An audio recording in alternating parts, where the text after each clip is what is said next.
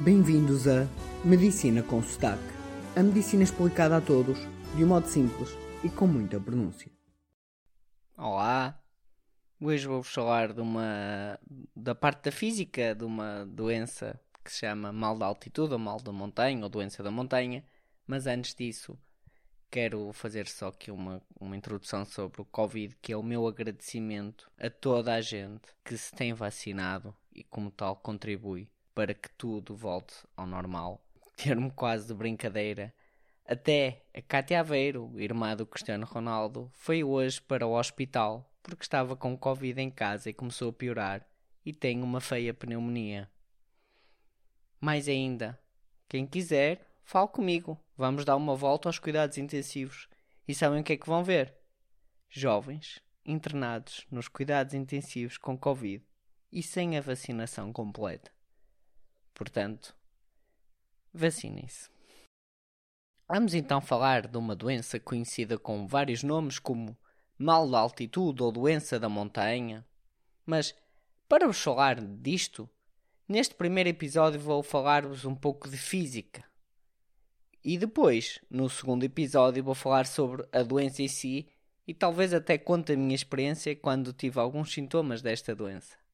Só para terem assim um contexto. Esta é uma doença que acontece quando se sobe de modo rápido a altitude superior a 2500 metros, ou seja, mais alto ainda que a Serra da Estrela, e onde respirar pode se tornar difícil por causa da falta de oxigênio. Vamos então à física. No nosso planeta nós temos a atmosfera, que é constituída por gases a que nós podemos chamar-lhe de ar. Este ar é composto por dois gases, 21% de oxigênio e 78% de azoto. Este ar encontra-se retido à volta do planeta Terra devido à força da gravidade que a Terra exerce sobre estes gases. Isto acontece porque a Terra tem uma grande massa e assim exerce uma grande força de gravidade que permite manter esta atmosfera presa à Terra. Como exemplo, temos por exemplo o Marte, em que tem metade do tamanho da Terra e um décimo do peso da Terra, e acaba assim por ter muito menos força da gravidade. E é por isso que a atmosfera de Marte é cerca de 100 vezes menos densa que a da Terra. Para termos uma referência espacial, a atmosfera vai desde o nível do mar até aos 10 mil km de altura, ou seja, extremamente alta. Mas, descendo aqui um bocadinho à, à superfície da Terra, nós temos a camada de ozono ali nos 20, 30 km de altura. Temos aos 10 km de altura é onde andam os aviões. E temos ainda como referência o Everest, que é o ponto mais alto da Terra, nos 8.850 metros. E a verdade é que todo este ar que está em cima de nós tem um peso. Imaginemos este ar como aqueles acrobatas que se põem uns em cima dos outros, ou seja, cada acrobata está com os pés nos ombros do acrobata que está embaixo e depois tem em cima dele outro acrobata. Assim sucessivamente. Isto é o ar da nossa atmosfera. O acrobata de baixo tem em cima dele o peso de todos os outros acrobatas. À medida que sobe, cada acrobata acaba por ter menos peso em cima de si, porque há menos acrobatas em cima dele. Com o ar é exatamente assim que funciona. E é por isso que falamos em pressão atmosfera, que é a pressão que a atmosfera faz. A maior pressão atmosférica é ao nível do mar, pois é aí que existe o maior peso em cima, correspondendo ao acrobata que está com os pés na terra, que está embaixo de todo. E sabem quanto é que pesa esse ar todo em cima de nós que, que nos parece que não pesa nada? Pesa imenso. Pesa, ou seja, exerce uma pressão de 1 kg por cada centímetro quadrado. Voltando aos exemplos, imaginem que tem uma mesa com um tampo de 1 metro quadrado.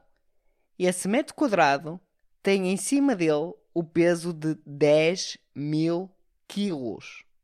Mais de 5 carros em cima dessa mesa. E o mesmo está em cima de todas as superfícies do nosso corpo. Isto é impressionante, o ar que nos parece assim tão leve, a quantidade que pesa.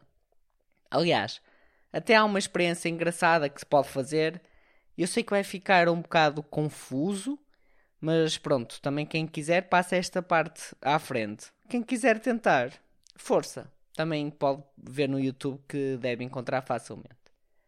Pegam então num copo e vão enchê-lo de água.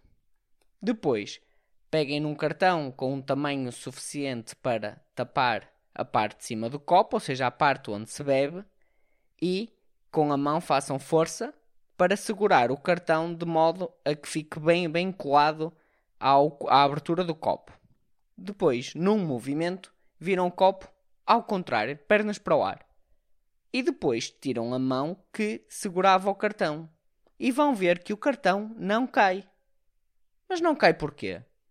Porque, como o copo cheio de água é um sistema fechado, ou seja, ele não tem a pressão atmosférica a exercer sobre ele, a pressão que aquele cartão vai ter em cima dele é apenas a da água, que um copo de água tem apenas 0,2 kg, mais ou menos. Mas por outro lado, temos a atuar uma força contrária, que é a força que está a empurrar o cartão de baixo para cima, ou seja, contra o copo. E que força é esta? É a força da pressão atmosférica, que é muito maior, como nós já vimos nos exemplos que vos dei, que o peso da água. E assim, essa força é tão maior que o cartão não cai. Só para terem uma noção destas forças, se por exemplo o copo tiver um diâmetro de abertura, não é, de 6 cm, isto significa que a pressão atmosférica está ali a fazer uma força de 30 kg sobre o cartão, muito maior que os 0,2 kg que a água está a fazer sobre o cartão, e é por isso que o cartão não cai. Mas basta fazermos um furo num copo que o cartão vai cair. Porque quando se faz o furo, o copo deixa de estar num sistema fechado, isolado da atmosférica, da atmosfera, e passa a estar ligado ou em contacto com a atmosfera.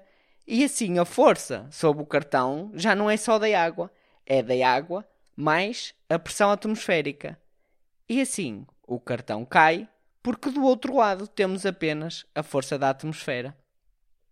Voltando então ao nosso tema, ou melhor, aos nossos acrobatas, que quanto mais altos estão, menos peso têm nos ombros. Ou seja, à medida que se aumenta a altitude, a pressão atmosférica diminui e o ar acaba por se tornar menos denso, ou seja, o ar fica mais leve e, como tal, tem menos oxigênio. Como o ar tem uma percentagem fixa, mas é uma percentagem de oxigênio, 21%, isto quer dizer que a quantidade total de oxigênio diminui com a altura. Fazendo as contas, por exemplo, no Everest, a pressão atmosférica lá é cerca de 3 vezes menor e assim há 3 vezes menos oxigênio que ao nível do mar. Mas, afinal, a que altura podemos estar sem sentir a falta de oxigênio? Falando em condições absolutas, após os mais ou menos os 6 mil metros deixa de haver oxigênio suficiente para o ser humano viver. É claro que um alpinista treinado consegue subir ao Everest sem oxigênio, que são 8.850 metros, mas é algo temporário, é durante algumas horas e com bastante treino. Mas, regra geral, acima dos 6.000 não se consegue viver, viver dias, semanas, meses. A verdade é que basta uma subida desde o nível do mar para as altitudes superiores a 2500 metros para já se começar a poder ter alguns problemas ou sintomas devido à diminuição do oxigênio no ar. Mas isto vai ser o tema do próximo episódio. E antes de terminar, deixo-vos uma curiosidade.